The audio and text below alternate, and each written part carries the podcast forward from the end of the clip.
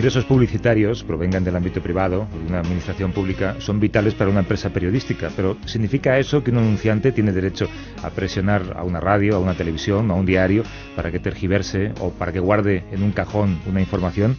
Vamos a hacer un viaje por diferentes localidades para preguntar a periodistas que trabajan en Almería, en Salamanca y en Valencia si esas presiones existen y cómo se ejercen en los medios locales. Gervasio Sánchez, buenos días. Buenos días. Antes de empezar, tienes eh, mucha experiencia cubriendo información en el extranjero. ¿Se puede ser más crítico con el poder cuando el titular que pones en una noticia no afecta a tu alcalde, a tu diputado o, a la empresa que tiene sede en tu ciudad? Sí, evidentemente es mucho más fácil poner en un titular que Karzai es un corrupto, que mm, Saddam Hussein es un criminal, que dar titulares eh, vinculados a, un empresario local, empresa local, a un banco, a un consejero municipal. Yo de hecho creo incluso que es más valiente hacer periodismo local que periodismo en zona de conflicto. Incluso a veces cuando me dicen, es que tú te juegas la vida, digo, el que se juega la vida es el periodista local. Si yo fuera tan crítico escribiendo en la sección local como en la sección internacional, posiblemente me hubieran cortado la cabeza hace tiempo. Nuestra primera parada es en Salamanca. Justino Sanchón, buenos días. Hola, buenos días a todos. Durante 25 años has acumulado experiencia en periódicos de Zamora, Valladolid y Salamanca y ahora eres corresponsal de la agencia EFE allí en Salamanca. Coordinas el blog también La Meseta dentro de eldiario.es. ¿A ti qué te parece? ¿Se reciben más presiones cuanto más cerca estamos los periodistas de los protagonistas de la información? Yo creo que sí, ¿no? Recibimos más presiones incluso cuando las provincias o las capitales de provincia o, o las ciudades son más pequeñas, ¿no? se reciben muchas más presiones porque es como todos nos conocemos, acaba siendo el familia de no sé quién, hombre, no se te olvide que tú eres el, el hijo de no sé quién, que tienes que tener cuidado, que yo le ayudé mucho a tu padre, a tu tío, a tu abuelo todo eso acaba influyendo y las presiones, por tanto, son más importantes. ¿no? Yo tengo entendido que en Castilla y León se hizo hace años una lista en la que se distinguía entre periodistas afines y periodistas peligrosos para quien gobernaba entonces. ¿Es cierto esto, no? Eh, sí, sí, eso fue cierto. Incluso salió publicado en el ABC en el año 90. ¿no? Salió una lista del que, bueno, que entonces era de portavoz de la Junta de Castilla y León, Miguel Ángel Rodríguez. Hombre. Eh, él dijo que nunca había sido, bueno, todas esas cosas, pero una lista era una lista muy bonita. Se distinguían determinada gente como amigo de la casa, incluso decían que es el periodista anti todo y más anti PP, no es nada brillante, decían de otro, decían que estaba interesado en grupos cristianos de base, bueno, pues muy bonito. hay un titular que años después de ser publicado en el Día de Valladolid, tú no has olvidado. No, el titular fue, y no se me olvidará nunca, cuatro columnas, tres líneas, Aznar maltrata las infraestructuras de Castilla y León, ¿no? publicado en el Día de Valladolid del grupo Prisa entonces, ahora ya no, dirigido al periódico por mi buen amigo y, gran profesional como es Ricardo Arques. La mala suerte que la titulamos, lo titulamos un día después pues, de una gestión que estaba haciendo el gerente del periódico con el director general de comunicación de la Junta para patrocinar unos libros que íbamos a sacar. ¿no? Nos habían prometido de palabra 10 millones de pesetas, todavía eran pesetas, y al día siguiente sale publicado eso. El mismo día que sale publicado, el gerente de nuestro periódico recibe una, una llamada a las 8 de la mañana del director general le dijo, oye, aquellos 10 millones que hablamos ayer, ¿te acuerdas? ¿no? dice, sí, sí. Y dice, pues no, que ya nos lo vamos a dar, lo vamos a destinar a las infraestructuras de Castilla y León. Acuérdate bien porque no lo vas a ver, correcto. En Ser Almería nos está escuchando la presidenta de la Asociación de Periodistas de Almería y periodista de Canal Sur, Covadonga Porrúa. Hola, Covadonga, ¿cómo estás? Muy bien. Cuando empezaste a trabajar en Canal Sur hace 11 años, recibiste una consigna. ¿Cuál era? Sí, la consigna era respeto a las instituciones, fueran cuales fueran. Es decir, respeto a quien estuviese al frente para que no hubiese consignas políticas, quiero decir. Eso yo creo que es importante, porque como decía muy bien Justino, en los medios pequeños es complicado y yo siempre lo cuento. Al final acabas conociendo al concejal porque ha sido compañero tuyo de colegio o ha sido compañero tuyo de pupitre y es complicado mantener las distancias. Entonces, ese respeto institucional que en un medio público como el nuestro es importante, venga de donde venga y sea el partido que sea el que gobierne, creo que se debe hacer. Cuando hablo de instituciones hablo de ayuntamientos, hablo de delegaciones o hablo de la universidad. Eso no significa que no se informe cuando sucede algo, que también creo que es importante que se ponga en valor lo que hace la prensa local. Ha habido casos de corrupción que se han seguido día a día y fielmente por la prensa local o por los medios regionales que en los grandes medios nacionales aparecen como titulares. Pongo por caso la Operación Malaya o el caso Pantoja, que lo está siguiendo de cerca cada día son mis compañeros que están en Málaga haciendo tribunales que se van todos los días al juzgado de Marbella. Eso es importante. Y pateándose en la calle, exacto. Efectivamente. un ejemplo de injerencia política en el trabajo de los periodistas podría ser el tiempo que se ha de dedicar a cada partido en los espacios informativos en campaña electoral. Eso es algo que llevamos peleando los periodistas de Canal Sur, los periodistas de Televisión Española, de Euskal Televista, de Televisión de TV3 desde hace años. Es algo tan surrealista. ¿Qué solución proponéis vosotros? Eh, nosotros proponemos que se saque la información de campaña fuera del ámbito de los informativos. Mm, es que yo quiero explicar a la gente cómo funciona esto. Aquí hay una Junta Electoral Central que decide el reparto de tiempos. Entonces al PP por votación le tocan X segundos en radio, al PSOE le tocan X segundos y a Izquierda Unida las últimas elecciones eran 14 segundos. En 14 segundos nadie puede dar un mensaje es absurdo. Luego se dan paradojas como que ese reparto de tiempo se hace, por ejemplo, a nivel regional y entonces hay el Partido Andaluz del Progreso, por ejemplo, tenía designados tiempos que eran irreales porque en Almería no se presentaban, por ejemplo. Entonces eso supone una merma en la calidad de la información que estamos haciendo. Por eso los periodistas de Canal Sur hemos conseguido por lo menos reivindicar que cuando sale esa información de campaña, sale en la radio, sale un lema que dice que eso no lo hemos elegido nosotros y sale una titulación en la tele diciendo que esto está fuera de lo que creen los periodistas de la casa. Bueno, es una solución eh, de andar por casa, podríamos decir. Sí, hemos vivido paradojas porque se nos controla mucho en los medios públicos, supongo que en los medios privados también, en la información electoral los partidos están al acecho. En esos, en esos tiempos de campaña están al acecho, están cronometrando a ver lo que decimos. Y nosotros hemos vivido paradojas, y esto es real, como que un día pasó un suceso en Almería, se detuvo a un empresario por contratar irregularmente inmigrantes, eso fue un sábado, una compañera que estaba en la tele salió corriendo para el lugar de los hechos y se hizo una entradilla, que es eso cuando se pone el periodista delante de la cámara con un micrófono y empieza a decir, pues aquí ha detenido la policía a Perenganito. En aquel momento pasó por detrás un coche con propaganda electoral del Partido Popular, no se veía el coche y no se veía nada pero se oía la música por debajo, la música electoral. Que todos la podríamos tararear. Efectivamente, el tarí, tarí. bueno, pues denunciaron a mi compañera por vincular al Partido Popular con información sobre inmigración ilegal y la llevaron al Parlamento. Evidentemente el Parlamento dijo que aquello era una tontería, pero esta compañera que estaba ejerciendo, ejerciendo su labor perfectamente y que evidentemente cuando montó las imágenes no yo, que por debajo sonaba la música de un coche que había pasado a dos o tres calles mm, de distancia, mm, se vio metida en un problema injustamente. Y es lo que volví a repetir.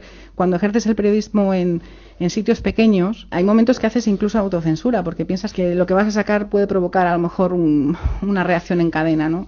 Y luego, vuelvo a decir, la distancia es complicada mantenerla. Hemos vivido situaciones, también es verdad que yo personalmente sí he vivido situaciones de injerencia política y de criticar. Nosotros en la Asociación de la Prensa hacemos una cosa que se llama el anuario crítico, que como su nombre indica es crítico, y eso nos ha provocado enemistades con prácticamente todos los partidos políticos y, os han, retirado publicidad institucional. Sí, nos han retirado publicidad institucional porque sacamos dos artículos de opinión en un momento dado contra un concejal al que habían detenido y a que habían imputado y había sido condenado por conducir en estado de embriaguez y nosotros lo publicamos en dos columnas de opinión, el vicepresidente por un lado y la presidenta por otro.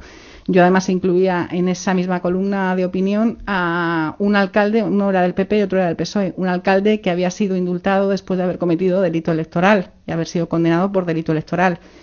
Entonces publicamos unos artículos que provocaron que se retirase la publicidad institucional del anuario, eso es verdad. Déjame que os presente a un invitado más. En Radio Valencia nos está escuchando otro periodista que reconoce que en la televisión pública valenciana hubo un tiempo en que se manipulaba o se silenciaba información que no era de interés para el gobierno autonómico.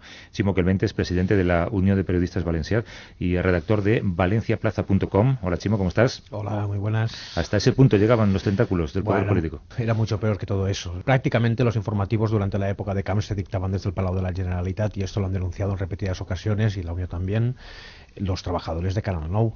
Era un nivel de manipulación burdo y francamente eh, dolía a, cualquier profesional de la prensa y sobre todo también dolía a los ciudadanos que eran conscientes que estaban pasando cosas muy graves, ahora os contaré cuáles, y que no salían en los informativos. Una de ellas fue el caso Gürtel, que acabó con la dimisión de Francisco Camps y que prácticamente mm, durante todo el proceso se silenció, con lo cual cualquier persona que solo hubiera visto Canal Nou, Radio Televisión Valenciana, no hubiera podido entender jamás porque Camps había dimitido. Porque nunca se había explicado. Y nos escandaliza que el presidente del gobierno utilice a los medios de comunicación para transmitir un mensaje mientras se niega a contestar preguntas claras, pero esto era lo habitual en, la última etapa de Camps, ¿no? Aquí somos pioneros en demasiadas cosas malas, he de decir, ¿no? Y, eh, por ejemplo, ahora estaba recordando que precisamente la dimisión de Camps se produce sin que permitan a los medios de comunicación acceder a la sala donde se estaba produciendo. Es decir, esto, me suena. esto de que vemos una comparecencia de prensa a través de un monitor, esto ya, nosotros ya lo hemos vivido. Igual que hemos vivido desde hace muchos años, demasiados, creo que son seis, el momento en que Francisco Camps decidió que no contestaba las preguntas de los periodistas. Y esto tiene un origen, además muy concreto, y que encima está de bastante actualidad. Fue cuando ocurrió un accidente del metro aquí en Valencia que fue muy grave, que murieron cerca de 50 personas, ahora no recuerdo el número exacto, perdonáis. Hubo muchísimos heridos, el accidente de, metro más grave que ha ocurrido en Europa. En aquel momento, además, coincidía con la visita del Papa a Valencia, que sabéis que está siendo investigada por el caso Gürtel. Bueno, pues Francisco Camps decidió que aquello debía de ocultarse lo más rápidamente posible y además debía de exponerse cuanto menos a los medios de comunicación para responder preguntas sobre ese accidente, gravísimo accidente. ¿Cómo es posible que los periodistas acepten ruedas de prensa sin preguntas, sea a nivel nacional o a nivel local, ¿no? Yo recuerdo que hubo una protesta fortísima al Ministerio de Defensa cuando la señora Chacón llevaba 11 meses a la que se le conocía como la muda por hacer ruedas de prensa sin preguntas y, si hubo una, protesta, yo preguntaba, ¿por qué habéis protestado a los 11 meses? Tenéis que haber protestado en la primera comparecencia. ¿Por qué se permite que los políticos o los empresarios o quien sea hagan lo que les dé la gana en una rueda de prensa? Es una buena pregunta y realmente tengo respuesta porque sí que hemos protestado por esa falta de, permiso para hacer preguntas.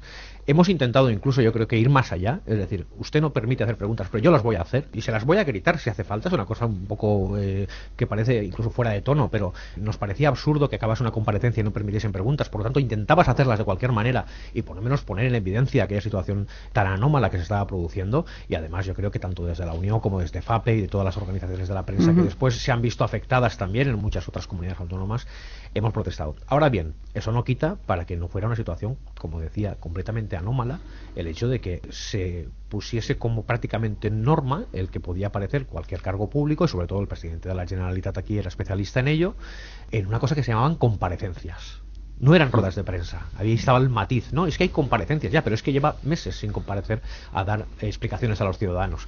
Pues eh, ahí estábamos. Yo creo que en el fondo eh, tenemos mucho miedo a lo que nos diga el jefe cuando lleguemos a, la redacción. Yo lo he hablado con más compañeros por, bueno, no, no en el caso de, no permitir preguntas, pero sí, por ejemplo, cuando los que van a dar la rueda de prensa llegan 20 minutos tarde, media hora. Yo he propuesto en más de un sitio eh, irnos, ¿no? Eh, vámonos. Y bueno, claro, luego la contestación es, ya son las cosas de, de Justino, ¿no? Pero lo que, hablándolo con compañeros me decían, no, pero es que yo llego a la redacción ¿Y qué me va a decir mi jefe? Me va a decir que necesito la, información, que tengo que sacarla. Entonces, es más el miedo a, la respuesta de la empresa o del político en cuestión, porque el político no se queja a ti.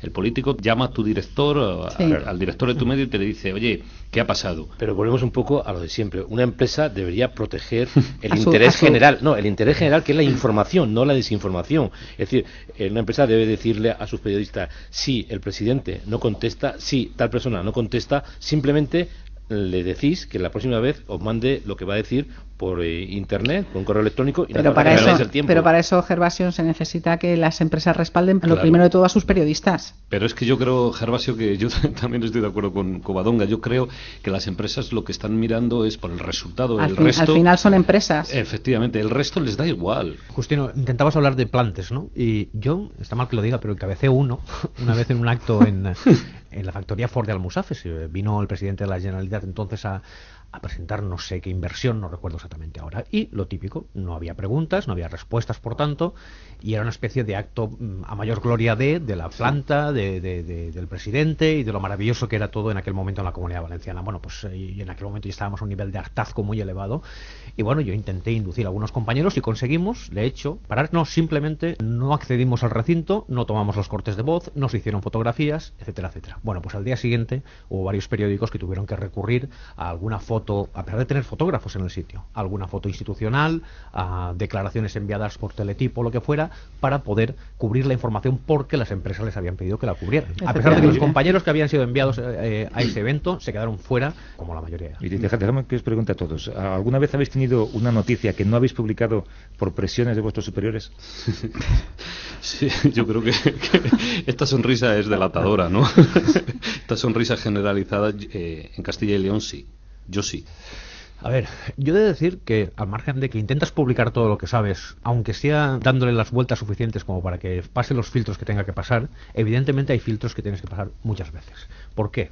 Porque afecta a anunciantes, porque afecta a accionistas, porque afecta a determinados eh, poderes públicos con los que no nos conviene estar a mal en determinado momento. Esto me ocurre a mí y creo que nos ha ocurrido a todos. En todo caso, voy a intentar, porque aunque debemos ser muy autocríticos y debemos mirar eh, cómo hacemos nuestro trabajo para intentar mejorarlo siempre, yo mm, quiero defender que la mayoría de periodistas hmm. intentamos publicar todo lo que sabemos. Otra cosa son las empresas. Otra cosa efectivamente. Porque efectivamente yo también creo que lo peor que puede ocurrir, y ocurre, es que al final se acaba implantando una autocensura del propio redactor. ¿no? Es decir, mira, esto es que no lo voy ni a vender. Porque sé que no me lo van porque sé que no me lo van a comprar, o me van a poner mil pegas, o me van a decir, pero esto lo tienes confirmado 70 veces, no 71 lo quiero. y entonces dices, pues mira, yo, o sea, no amargues la vida que bastante amargado. Perdonad un, un, inciso y que haga de, Javier del Pino. ¿No tenéis la sensación que ahora eh, estamos en manos de más eh, de compañeros o de jefes que no buscan tanto la noticia, sino, a ver cómo lo digo, no, defraudar al jefe. Vamos a ver, yo, eh, o sobrevivir simplemente. O sobrevivir simplemente, gracias, hay, Hay, un detalle muy importante y que yo creo que además es relevante poner sobre la mesa en estos momentos para entender lo que está pasando en la profesión periodística. ¿no? Es decir, la crisis económica tiene derivadas muy, muy, muy importantes en el ejercicio de la profesión. Lamentablemente, pero es así. Lamentablemente porque la estructura de los medios de comunicación en España es muy débil, tan débil como que en esta crisis todos estamos viendo lo que está sufriendo la profesión con los despidos, con el cierre de medios, etcétera, etcétera, ¿vale? Por tanto, ¿hay periodistas metidos a director que están ejerciendo de gerentes de la empresa? Sí. Y de comerciales. Y de comerciales, evidentemente, porque lo que están es traspasando ese papel a intentar hacer la supervivencia del medio de comunicación, del emisor de radio, del periódico, de la página de internet, de la televisión local, por ejemplo, también. ¿no? Entonces, ¿Esto es bueno? No, evidentemente que no es bueno. ¿Por qué? Porque se mezclan conceptos que deberían estar completamente separados.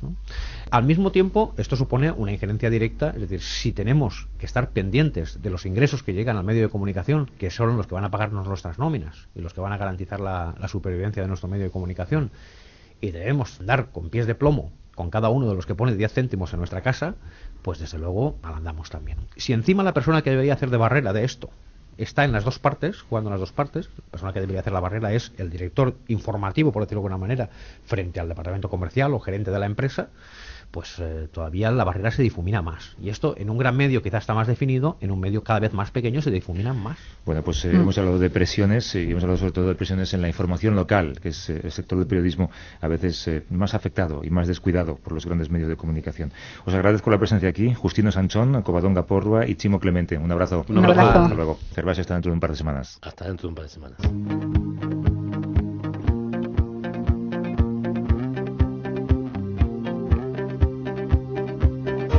Cada semana tratamos de compensar esta visión crítica con una mirada positiva al día a día de esta profesión. Es el blog sonoro, la buena prensa que nos aporta el profesor Miguel Ángel Jimeno.